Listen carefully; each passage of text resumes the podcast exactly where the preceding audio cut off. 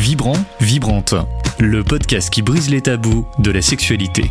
On peut faire moins de bébés avec beaucoup plus d'amour. Cette philosophie du plaisir qu'on trouve partout à tout moment. Des gros plans sur les gros seins, les grosses fesses de la nana et euh, sur son plaisir à elle qui est exclusivement donné par un homme. Dans les périodes euh, addicto porno, j'ai plus de libido.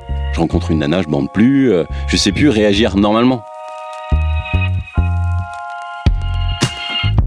Bienvenue dans ce nouvel épisode de Vibrante. Ça fait plus d'un an qu'on se retrouve pour briser des tabous, pour écouter des personnalités engagées et des passantes et des passants sur la terrasse de Grand Contrôle, pour trouver aussi les mots et les moyens qui nous permettent de trouver notre plaisir, trop longtemps opprimé. Et puis ça fait aussi plusieurs mois qu'on écoute d'autres podcasts sur la sexualité. Des podcasts qui abordent d'autres sujets, des podcasts qui permettent la confidence et la bienveillance sur ce sujet, et des podcasts qui parlent des hommes. Parce qu'on va pas se mentir, avec Carole, on a un mal fou à trouver des hommes qui parlent, qui parlent sexualité et qui s'engagent et qui s'expriment sur ce sujet. On a découvert On the Verge et là on s'est dit waouh, Carole. Oui, tout à fait. Parce que ce que je disais toujours à Laura, c'est que j'avais beaucoup d'hommes dans mon cabinet qui venaient me parler de leur sexualité. Je me posais toujours la question pourquoi ils venaient vers moi. Euh, mes collègues, elles avaient c'était plutôt bien réparti. Et puis quand j'ai entendu ce que tu faisais, je me suis dit, waouh, je suis pas la seule en fait. Donc, avec nous, et vous avez déjà entendu quelques rires, on a Anne-Laure Parmentier, la créatrice du podcast On the Verge. Bienvenue. Merci. Est-ce que tu peux nous dire, pour euh, celles et ceux qui ne te connaissent pas encore et qui devraient tout de suite te connaître, euh, ton podcast? Qu'est-ce que ça raconte? Alors déjà, merci de me recevoir. C'est toujours, euh, ça fait quelque chose hein, de parler d'un side project. On en parlait juste un petit peu avant d'ouvrir les micros. en fait, ce podcast, c'est une façon pour moi d'exprimer aussi euh, le féminisme à travers euh, ce que moi j'appelle la, parité éthique. C'est-à-dire que j'ai toujours euh, comme j'imagine vous aussi, euh, suivi euh, la, la, libération de la parole sur la sexualité féminine et aujourd'hui tous les médias euh, digitaux et autres voilà, mettent ça en avant et c'est super et cette libération-là est nécessaire et est vraiment importante pour nous les femmes. Mais dans ce combat qui est justement le féminisme, beaucoup de femmes descendent dans la rue et j'ai dit le mot combat parce que justement, moi là-dedans, je me retrouve moins en tout cas. Je le soutiens évidemment mais euh, je fais partie de ces femmes qui, qui vont être, euh, disons, le plus pro-débat. Et c'était important aussi pour moi d'ouvrir la parole à la sexualité masculine, parce qu'on parle des femmes, mais on oublie beaucoup les hommes, j'ai l'impression, ou en tout cas, on, on, leur, on les charge beaucoup sur plein de choses. Et euh, donc ça, c'était mes idées, qui en parallèle se sont confrontées à mon quotidien. C'est-à-dire que moi, j'ai toujours été la bonne pote, la copine, l'amie, et auprès des hommes, depuis, je crois que depuis aussi longtemps que je m'en souvienne, j'ai toujours euh, eu des potes, des copains, des amis, autant que des filles. Et, euh, et souvent, voilà, on, parle, on rigole, et puis voilà, ça dévie souvent sur la sexualité, et il va y avoir euh, les questions un peu intimes. Et parfois, voilà, les mecs me disaient, me posaient des questions, j'étais là, mais dude, je peux pas t'aider là en fait. Je, pas, je ne suis pas faite comme toi. Et surtout, t'as pas un pote avec qui en parler? Parce que là vraiment, j'ai mes limites. Je peux te donner mon avis de femme hétéro, mais après, ça, ça dépasse un peu mes, compétences. Et euh, plusieurs fois, hein, euh, ils me disent que euh, entre eux, c'est difficile d'en parler, ou que c'est pas vraiment un sujet, ou que ils vont se confronter à une forme de virilité un peu perverse ou de masculinité toxique. Ça, c'était un peu le mot en ce moment.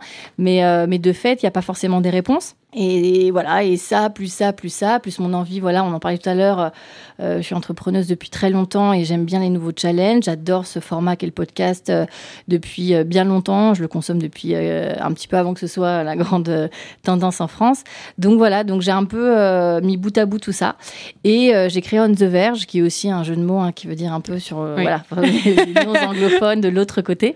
Et, et je fais parler les hommes sans tabou, sans jugement pendant une heure, voire plus. Et, euh, et, en fait, le podcast est divisé en trois parties. Le avant, qui euh, globalement euh, va du premier souvenir érotique, sexuel, jusqu'aux premiers émois, généralement la première fois puis euh, la période pendant qui relate un peu la sexualité de l'homme en ce moment, enfin en tout cas quelle est sa sexualité, et une partie euh, après où, euh, là on va un petit peu se projeter dans une future sexualité ou en tout cas ce qu'ils se souhaitent à venir. Euh, donc voilà, donc c'est une discussion euh, qui au montage est plus proche de, de, de, de témoignages livrés. Je me coupe beaucoup euh, au montage final parce que, parce que les gens viennent pas m'entendre moi. Mais en tout cas, je suis très, euh, très présente pendant l'enregistrement. Et, euh, et de là euh, sont livrés des témoignages incroyables avec, euh, avec beaucoup de sincérité, d'authenticité, d'émotion. Euh, évidemment, euh, on parle de sexualité, mais on parle aussi euh, du corps, on parle de l'âme, on parle euh, du cerveau, on parle euh, philosophie parfois. Enfin, c'est euh, c'est des discussions qui sont très intenses. Et, euh, et surtout, euh, ce qui fait du bien, c'est que ça déverrouille des choses chez les auditeurs et auditrices. J'ai beaucoup d'échanges en DM, en mail. En commentaire sur justement euh, ah ben voilà lui aussi vit ça ou euh, lui aussi euh, ça s'est passé comme ça ou enfin voilà il y, y a beaucoup de résonance chez les auditeurs et auditrices et c'est ça qui est formidable c'est le pont crée parce que euh, parce que comme vous le disiez il y a très peu de d'espace de liberté pour les hommes pour qu'ils s'expriment euh, sans phare euh, sans voilà, sans peur du jugement ou, ou sans espèce de cahier des charges de l'homme parfait en 2020. Et, euh, et ça fait du bien, ouais. Et puis surtout que les hommes, quand ils se parlent, c'est toujours euh, timide, peur de la Mhm. performance, ils se comparent la taille du sexe dans les vestiaires. Mm, mm. Euh, on est toujours sur la normalité. Est-ce que je suis normale? Toutes les questions qu'on pose ou qu'on pose, c'est est-ce que je suis normale? Et en écoutant ce que, tu, ce que les hommes viennent te livrer, Mm. ils peuvent se rendre compte que, où est la normalité, il n'y en a pas. Et chacun a son histoire, chacun vit des choses différentes avec, avec sa sexualité. Et comment elle s'est construite? Mais c'est ça qui est formidable, c'est comment elle s'est construite. Et puis, il y a, moi, ce que j'aime bien, c'est justement euh, essayer d'avoir une grande diversité des profils. Et euh, typiquement, j'ai euh, j'ai un homme, alors je crois dans la saison 1, ça va être l'épisode 2 ou 3 de mémoire, qui lui se masturbe six fois par jour. Et c'est OK, c'est normal et ça a toujours été comme ça. Et pour lui, c'est sa normalité. Et d'autres qui vont dire, notamment un qui se masturbe très peu, voire pas du tout. Enfin, en tout cas, c'est un monsieur de 60. Euh, 5 ans environ et qui expliquait Mm. que lui ne s'est jamais vraiment masturbé, c'est pas quelque chose qui l'a intéressé et lui c'est sa normalité et il s'est jamais dit qu'il était normal ou il ne l'était pas.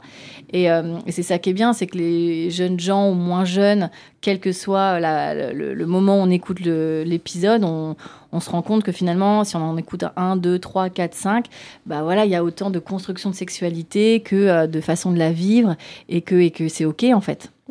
Bah, toujours pareil, quand on écoute tes podcasts et quand je vois comment se fait une consultation en sexo, euh, on commence par raconter l'histoire. C'est quoi votre histoire sexuelle quoi? Mm, mm. Donc au début, ça paraît un peu euh, étrange, mais euh, Un peu flippant, peut-être, au début. gens, quand tu commences à leur poser votre premier rapport, c'était quand? Après leur avoir posé nom et nom, votre nom, votre âge, votre première masturbation. Et, et c'est comme ça qu'ils arrivent à se dévoiler, à pouvoir parler de qui ils sont à travers aussi leur sexualité et, et de se dire, bah, tout compte fait, euh, elle va me comprendre, quoi. Parce Mhm. qu'elle m'écoute, elle est bienveillante, c'est ce que tu, tu transmets, tu transpires dans tes podcasts. Merci. Cette écoute ac- active, Active, et, cette, et cette bienveillance euh, où ils se livrent totalement, quoi.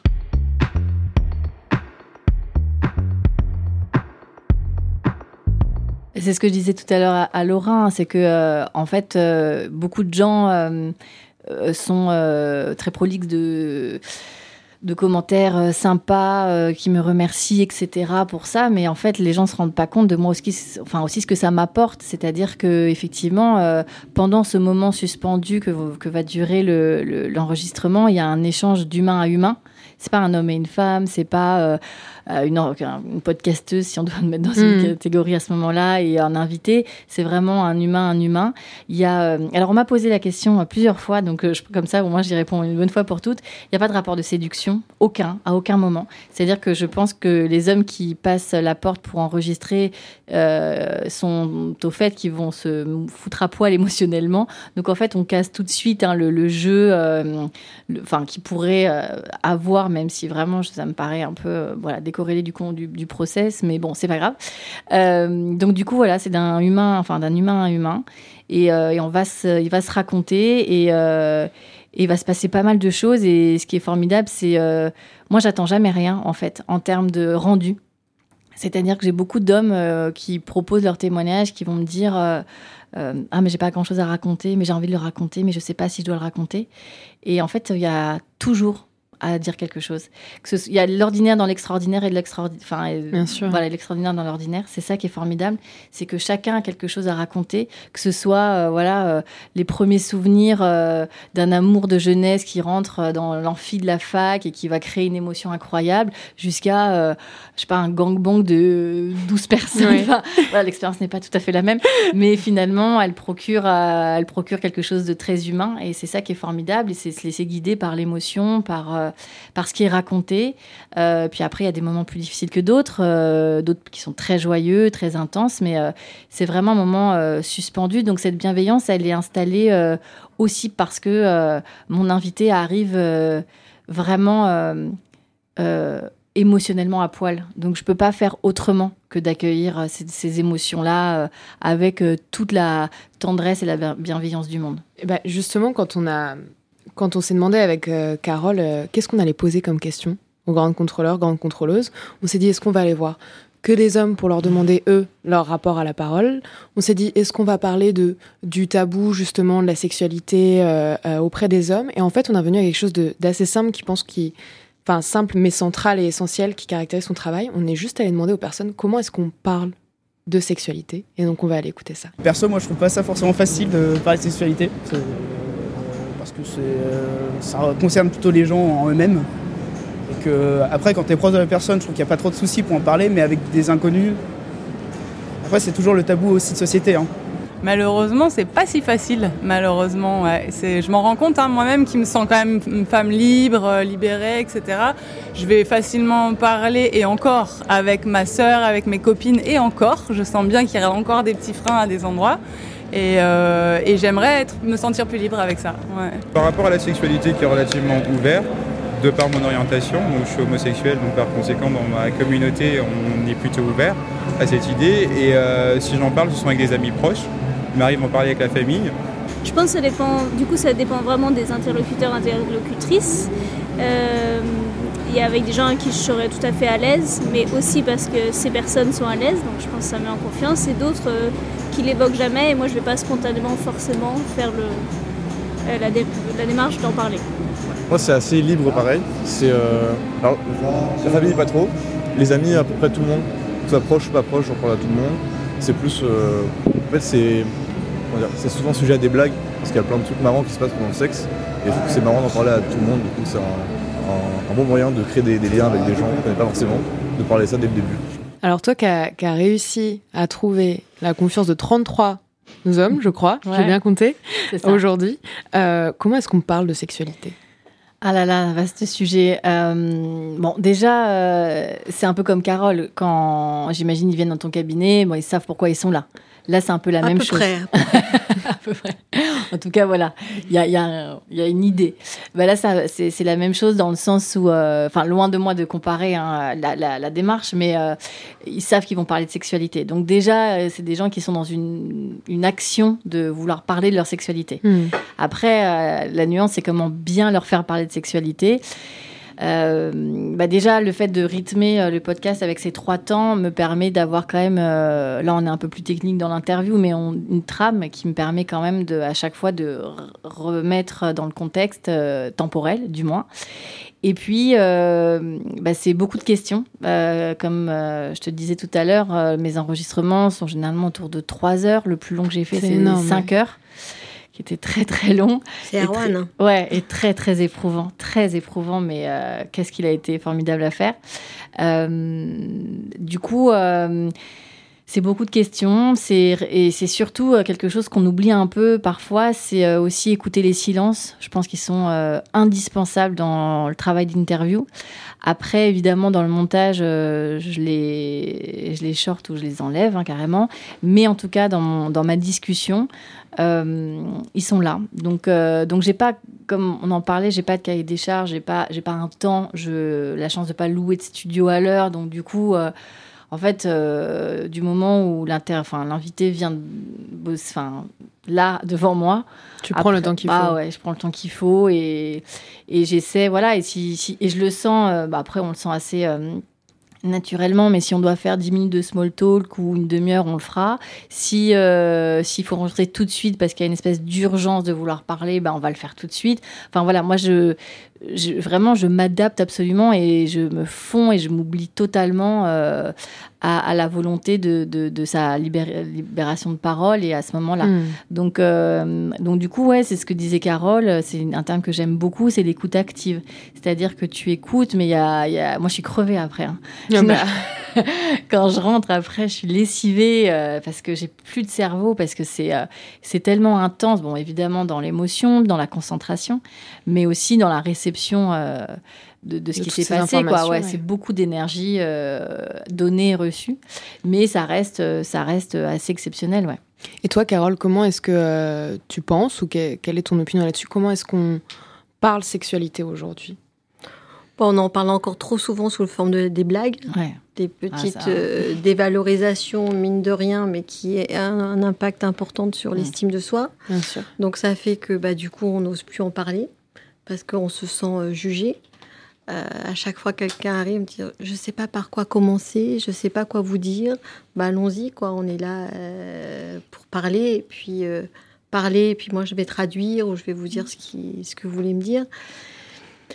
Et que du coup, euh, pourquoi autant de monde aujourd'hui n'ont pas cette sexualité épanouie? Parce que ce carcan a été mis de la sexualité, euh, c'est tabou. Et... Mais c'est le plaisir qui est tabou, c'est pas la sexualité. Parce que la sexualité, ça va en parler, mais pour se vanner, mais pas dans leur être. Ouais, complètement.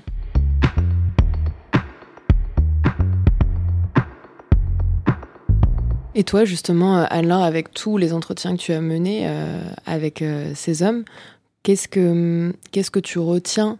Alors, c'est une question très vaste, mais qu'est-ce, que, qui t'a marqué, en tout cas, dans, dans le rapport à la sexualité chez les hommes? Écoute, il y a plusieurs choses. Déjà, effectivement, comme le dit Carole, il y a beaucoup d'hommes qui sont perdus parce qu'ils se raccrochent à des normes et ils se retrouvent pas dans ces normes. Donc, du coup, ils se sentent par définition hors normes. Et c'est là où, en fait, euh, ça court-circuite un peu euh, Hmm. le, le rapport euh, au plaisir, à l'autre, quel que soit homme ou femme, parce qu'il y a des normes dans l'hétérosexualité, dans l'homosexualité.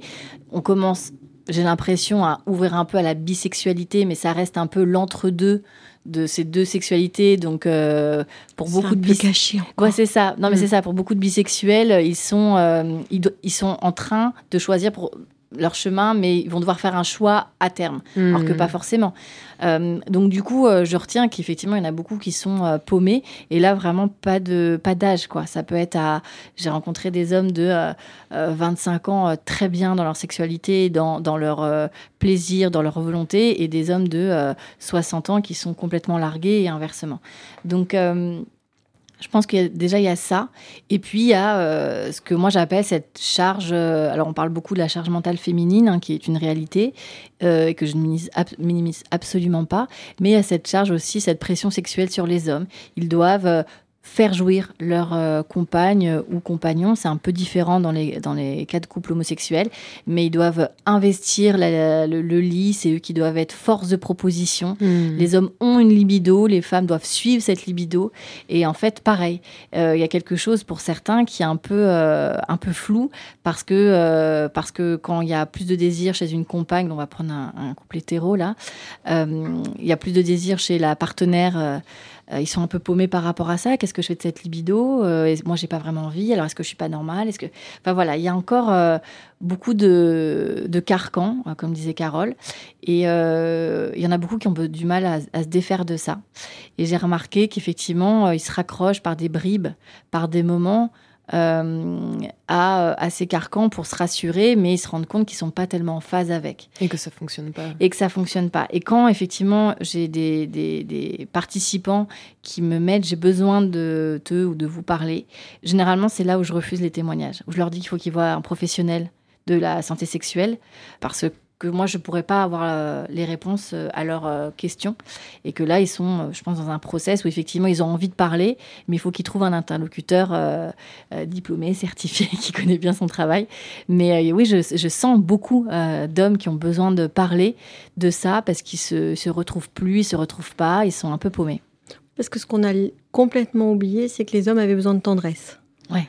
Qu'ils avaient besoin d'être caressés, qu'ils avaient besoin de, de, ce cocon avant tout même de sexualité, de pénétration. Et, et c'est ce qui leur manque quand on leur pose des questions, enfin, quand je leur pose des questions, ils disent mais j'ai plus de tendresse. Donc euh, ils vont, euh, ils, savent, ils sont perdus, ils sont malheureux.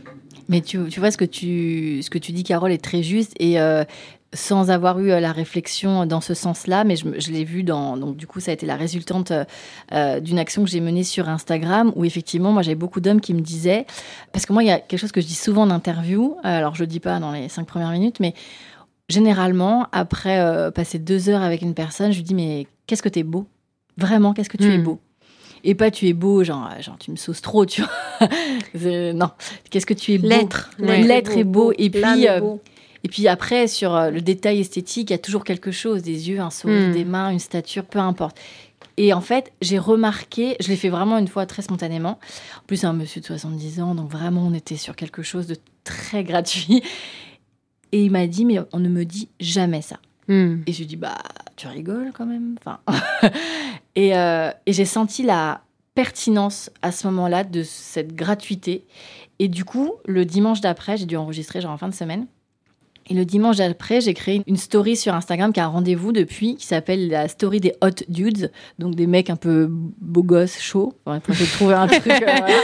Et en fait, je vais chercher des photos sur Instagram de tous les corps possibles, imaginables d'hommes pour montrer que le potentiel érotique des hommes est incroyable. Parce que nous, jeunes filles, jeunes femmes, euh, on nous apprend assez vite, alors si on a une maman euh, qui est plutôt euh, dedans ou une figure maternelle, que sais-je, à euh, mettre un décolleté si tu as une jolie poitrine ou pas, euh, à savoir t'habiller, agencer tes cheveux, te maquiller, les couleurs qui te vont, qui te vont pas, etc. Enfin, on sait, nous, quand on sort ou pas, enfin, chacune fait ce qu'elle veut avec sa séduction, mais on sait comment être bonasse.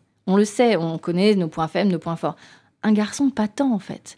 On, ne l'apprend pas, on ne lui apprend pas vraiment à se valoriser. Il va s'habiller de façon assez fonctionnelle, un peu à la mode si euh, voilà, il- ça l'intéresse, mais on va pas tellement valoriser un, garçon. Et moi, ce qui me rend folle, c'est quand je vois des bodys pour euh, nouveau-nés, genre belle comme maman, fort comme papa, mais j'ai envie de brûler ça.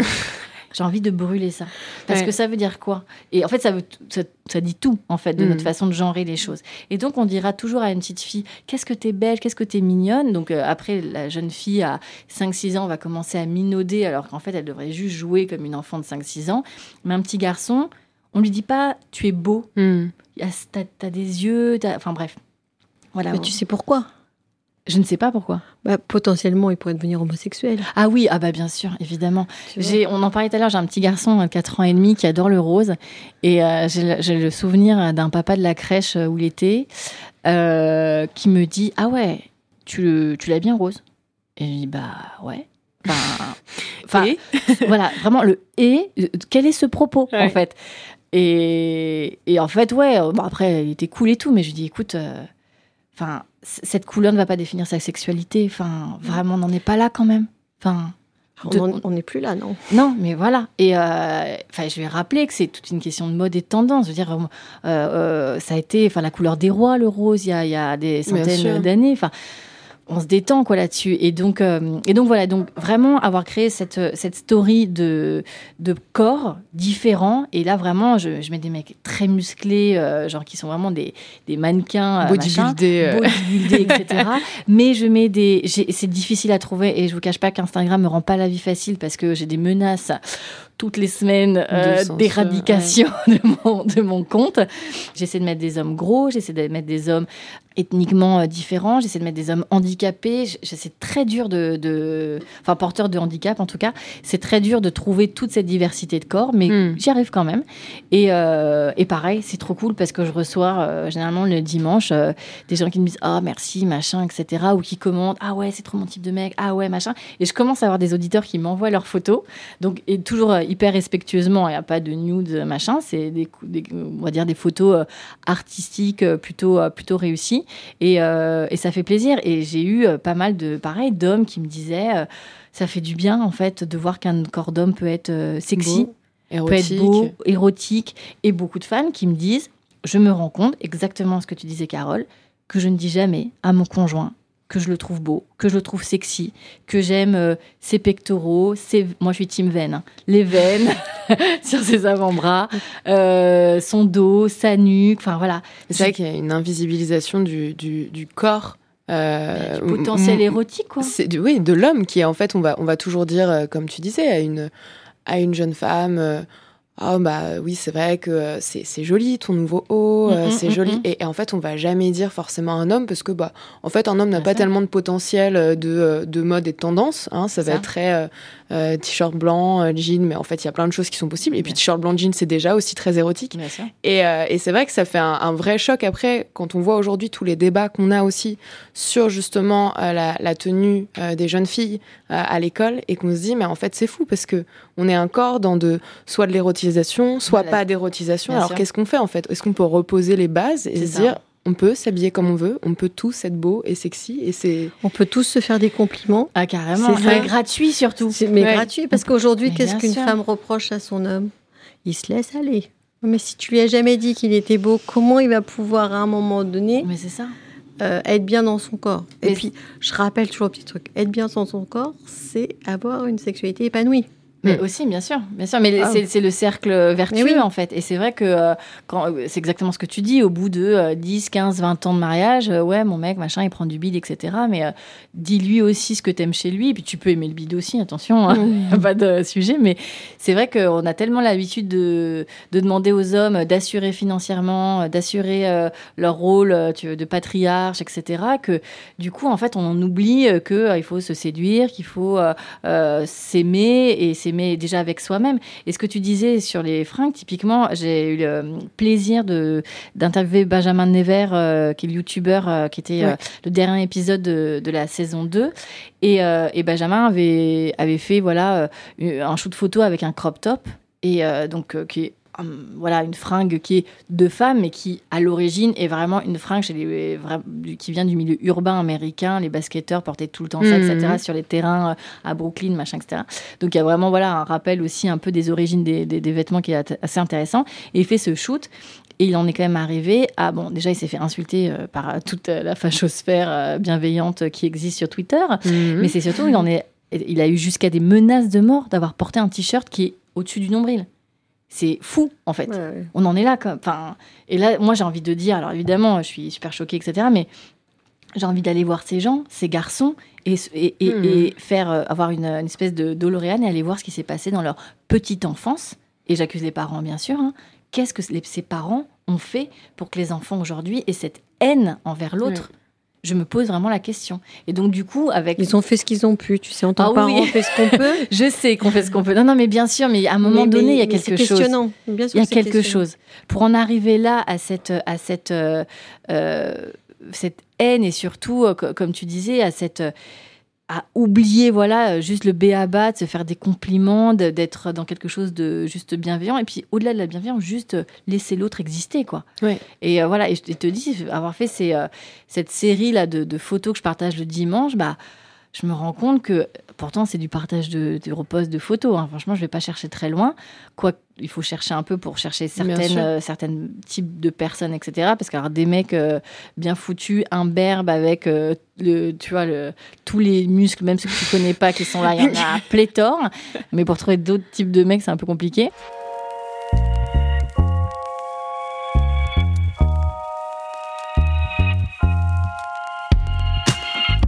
Et du coup, justement, je me demande, les personnes qui t'écoutent sont essentiellement des hommes ou est-ce qu'il y a aussi des femmes? Ben écoute, euh, c'est ça qui est chouette, c'est qu'au début j'avais plus de femmes, mais là la tendance commence à être quasiment paritaire. Et Ouais. quel retour tu Est-ce que tu as eu des retours de femmes justement qui Ouais. ont écouté? Qu'est-ce que qu'est-ce qu'elles disent? Bah, j'ai des mails fous hein, de femmes qui me disent que ça leur ouvre euh, pas mal de clés chez les hommes dans leur sexualité, euh, que ça les euh, interpelle, que ça les remet en question, que ça ouvre. Alors, ce qui est très mignon, alors ça vraiment c'est ce à quoi j'avais pas pensé, mais il y a des couples qui écoutent le podcast entre Ensemble? eux, ouais, Ah. ensemble, ou alors chacun de leur côté qui font genre des soirées où ils débattent de ça. je suis, ça me, voilà. C'est fou. Mais euh, et ouais, et que du coup, du coup, ils se posent des questions. Et toi, et comment t'as vécu? Et, et notamment, j'ai des femmes qui me disent, bah, ça m'a permis de demander, voilà, à mon mec, mon conjoint, mon mari, mon fiancé, sa première fois, euh, ses souvenirs, ses fantasmes, etc. Des choses qui Mm. s'étaient. euh, tu te rends compte, ça met de la communication Ah dans, ouais. dans le couple. Et c'est hein. ce qu'on a besoin pour avoir une sexualité Ouais, euh, complètement. épanouie. euh. Et c'est là que c'est- génial en fait parce que justement quand on va faire euh, un podcast on va parler euh, exclusivement des femmes, bah, en fait c'est à destination des hommes et des femmes. Bien et là quand on et c'est exa- et c'est ça aussi qui est important de remettre dans le débat et dans la communication, c'est que finalement quand on écoute tes podcasts euh, moi qui suis femme, euh, ça me donne des clés dans mon rapport Mm, aux hommes. Et imaginons qu'il y ait euh, des hommes qui écoutent un podcast sur les femmes, mais c'est c'est important aussi Ah ouais. ce, ce dialogue, cet échange en tout cas. Mais je, je, ça. crains, euh, malheureux- enfin, je suis d'accord avec toi hein, sur la prat- enfin sur la théorie, pardon, mais je crains qu'en pratique les hommes soient, c'est pas qu'ils sont, ils soient, ils sont moins curieux, mais je pense qu'ils se disent que c'est moins accessible pour Ouais. eux. Et euh, effectivement, dans dans d'autres podcasts qui parlent de, f- de, de sexualité féminine, euh, j'ai l'impression que ça tend, euh, les, les- enfin, en tout cas, l'audience est vraiment très féminine, Ouais. très genrée. euh. Donc, euh, donc moi, pour le moment, ouais, ça commence vraiment à être quasi paritaire. Donc ça, c'est super intéressant. Super. Ah ouais, ouais, c'est, euh, c'est, c'est assez fascinant. Bah, justement, les retours que j'ai sont autant des hommes que des femmes. Parce que je pense que quand un homme écoute un, homme, un autre homme parler, parce que comme ils, ils osent pas Ouais, parler, nous on va parler facilement de Mhm. nos petits problèmes, eux ils osent pas. Tu ouvres tellement leur vulnérabilité, Mm, ou ils s'ouvrent leur vulnérabilité, je voudrais pas faire un mauvais. euh, que à un moment donné, quand tu écoutes l'homme qui écoute, il dit mais moi aussi j'ai le droit d'être vulnérable parce que l'homme aujourd'hui n'a pas le droit d'être vulnérable. Mm. Une femme quand on a certains postes, on n'a plus le droit d'être vulnérable. Mais là, ça s'ouvre automatiquement. Mm, mm. Donc, euh, bien sûr qu'on va les écouter. Et en couple, ils ont raison de les écouter parce que c'est comme ça qu'ils vont mettre de la communication. Bien sûr. Mais c'est pour ça que j'essaie, quand, quand je, j'écris les notes qui accompagnent le podcast, d'être la plus. euh, Enfin, de, de raconter au maximum pour Mhm. que, euh, voilà, ils puissent lire, tu vois, le résumé et que. Et sans, sans tout dire, parce que tu peux pas résumer une euh, facilement. Mais voilà, au moins les thématiques, au moins ce qui va être abordé pour que. euh, pour que parce que certains me demandent conseil, euh, tu vois, en DM, me disent oui, alors voilà, est-ce que vous avez euh, des podcasts sur la dépendance affective ou sur les problèmes d'érection? Alors, Je les ai pas euh, Listés, ouais, et voilà. J'en suis pas à faire, tu vois, des, des, des, trucs, des tableurs Excel et Des tout. Google Sheets. Exactement. Mais, euh, mais ça, enfin, ça vient, ça commence d'ailleurs sur, sur le témoignage. Mais du coup, voilà, j'essaie de, de- d'être la, la plus généreuse possible dans, dans, dans l'explication euh, du, du- de, de l'entretien pour que, voilà, et si effectivement il y a des hommes qui ont besoin à un moment donné de, de se rapprocher d'un discours ou d'un Mhm. autre, tu vois, cette, euh, ça, ça leur parle. Et je me suis dit que ouais, ça serait peut-être le meilleur moyen euh, de, de les faire écouter cet entretien. Et qu'est-ce que tu as prévu alors pour, pour cette rentrée? Alors écoute, déjà on a commencé par un premier épisode qui était super chouette avec Maxence, qui est euh, un garçon qui est euh, polyamoureux et qui a raconté le polyamour avec tellement de candeur. Ouais, de d'ouverture d'esprit, de sincérité que c'était chouette. J'avais j'ai envie- naturel. Ah ouais, naturel. Ah, tellement, Ouais. tellement. Et puis euh, vous l'avez écouté Oui. Ouais. Et, euh, et voilà, j'ai vraiment adoré. Et puis quelqu'un de voilà de très très intéressant.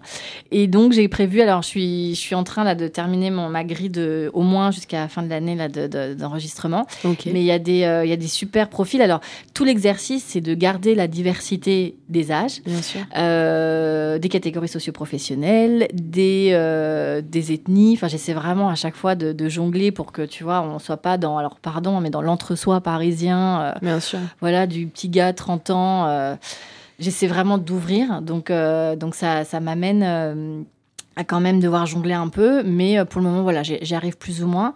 Euh, donc, euh, et puis surtout, voilà, j'essaie d'avoir des profils euh, qui parlent à tout le monde et parfois qui sortent un peu du lot pour justement essayer de comprendre des, on va dire, des sexualités de niche ou des, des, des pratiques un peu différentes. Pas ou en tout cas- représenté. euh. voilà. Donc dans cette catégorie-là, j'ai c'est un auditeur euh, qui m'a mis en relation avec lui, qui est alors je peux pas le dire autrement, qui est le roi du fist. À l'international, je peux pas dire autrement, qui est un performeur apparemment, donc qui est français mais qui vit au Japon. Et, euh, et voilà, on échange par mail là, et donc euh, donc on va enregistrer à distance parce que du coup le confinement pour moi ça m'a appris à gérer mes, mes, mes, enregistrements à distance.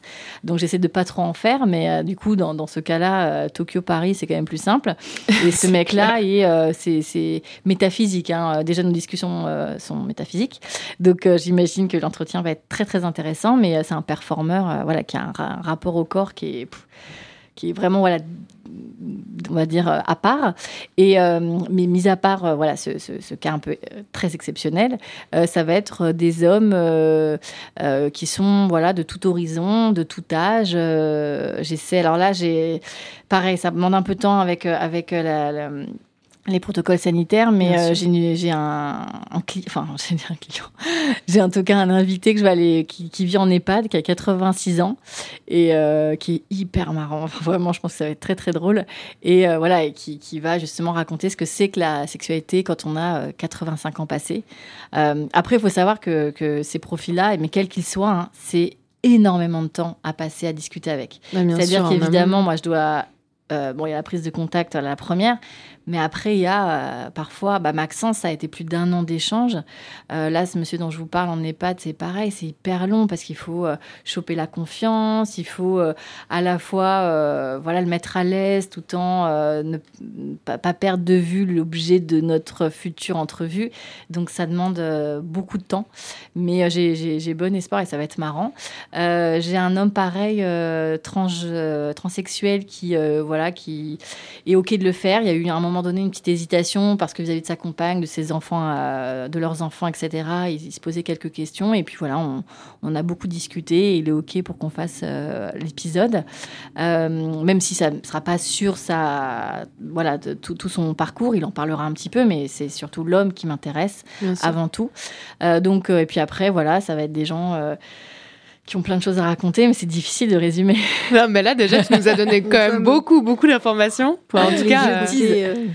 ah, ça va tu nous as bien teasé. Non, bah... le monsieur de 86 ans m'interpelle parce qu'il m'a dit qu'il a fait une, une, formulation rigolote. Il me disait que c'est rock'n'roll en EHPAD. il paraît, il paraît. J'amènerai euh... Carole avec moi pour les consultations. Non, mais tu sais, tu avais Erwan qui te disait aussi une chose très importante euh, que, en fait, à un moment donné, il faut aller oser bosser sur sa sexualité ouais, et, ouais. et, aller en parler. Et je trouvais que après tout ce qu'il avait dit, ce, ce, ce, cet homme, ouais. c'était plutôt juste de lui dire, mais allons-y, osons, parce que c'est ouais. comme ça qu'il va se passer des choses différentes dans votre vie. Quoi. Ah oui, complètement, complètement. Parlons sexualité. Parlons, Parlons sexualité. Et eh ben, merci beaucoup, Anne. Bah, merci on a, on a vraiment hâte d'écouter euh, les prochains épisodes. On a eu un vrai teasing là en studio. Euh, merci pour tout ce que tu fais, pour bah, cette bienveillance et pour euh, ces cadeaux que tu, tu, fais en podcast. On était vraiment super heureuse de t'accueillir. Bah, merci à vous en tout cas. Merci à toi. À bientôt. C'était Vibrant, Vibrante, un podcast de Grande Contrôle en partenariat avec le magazine Cosette.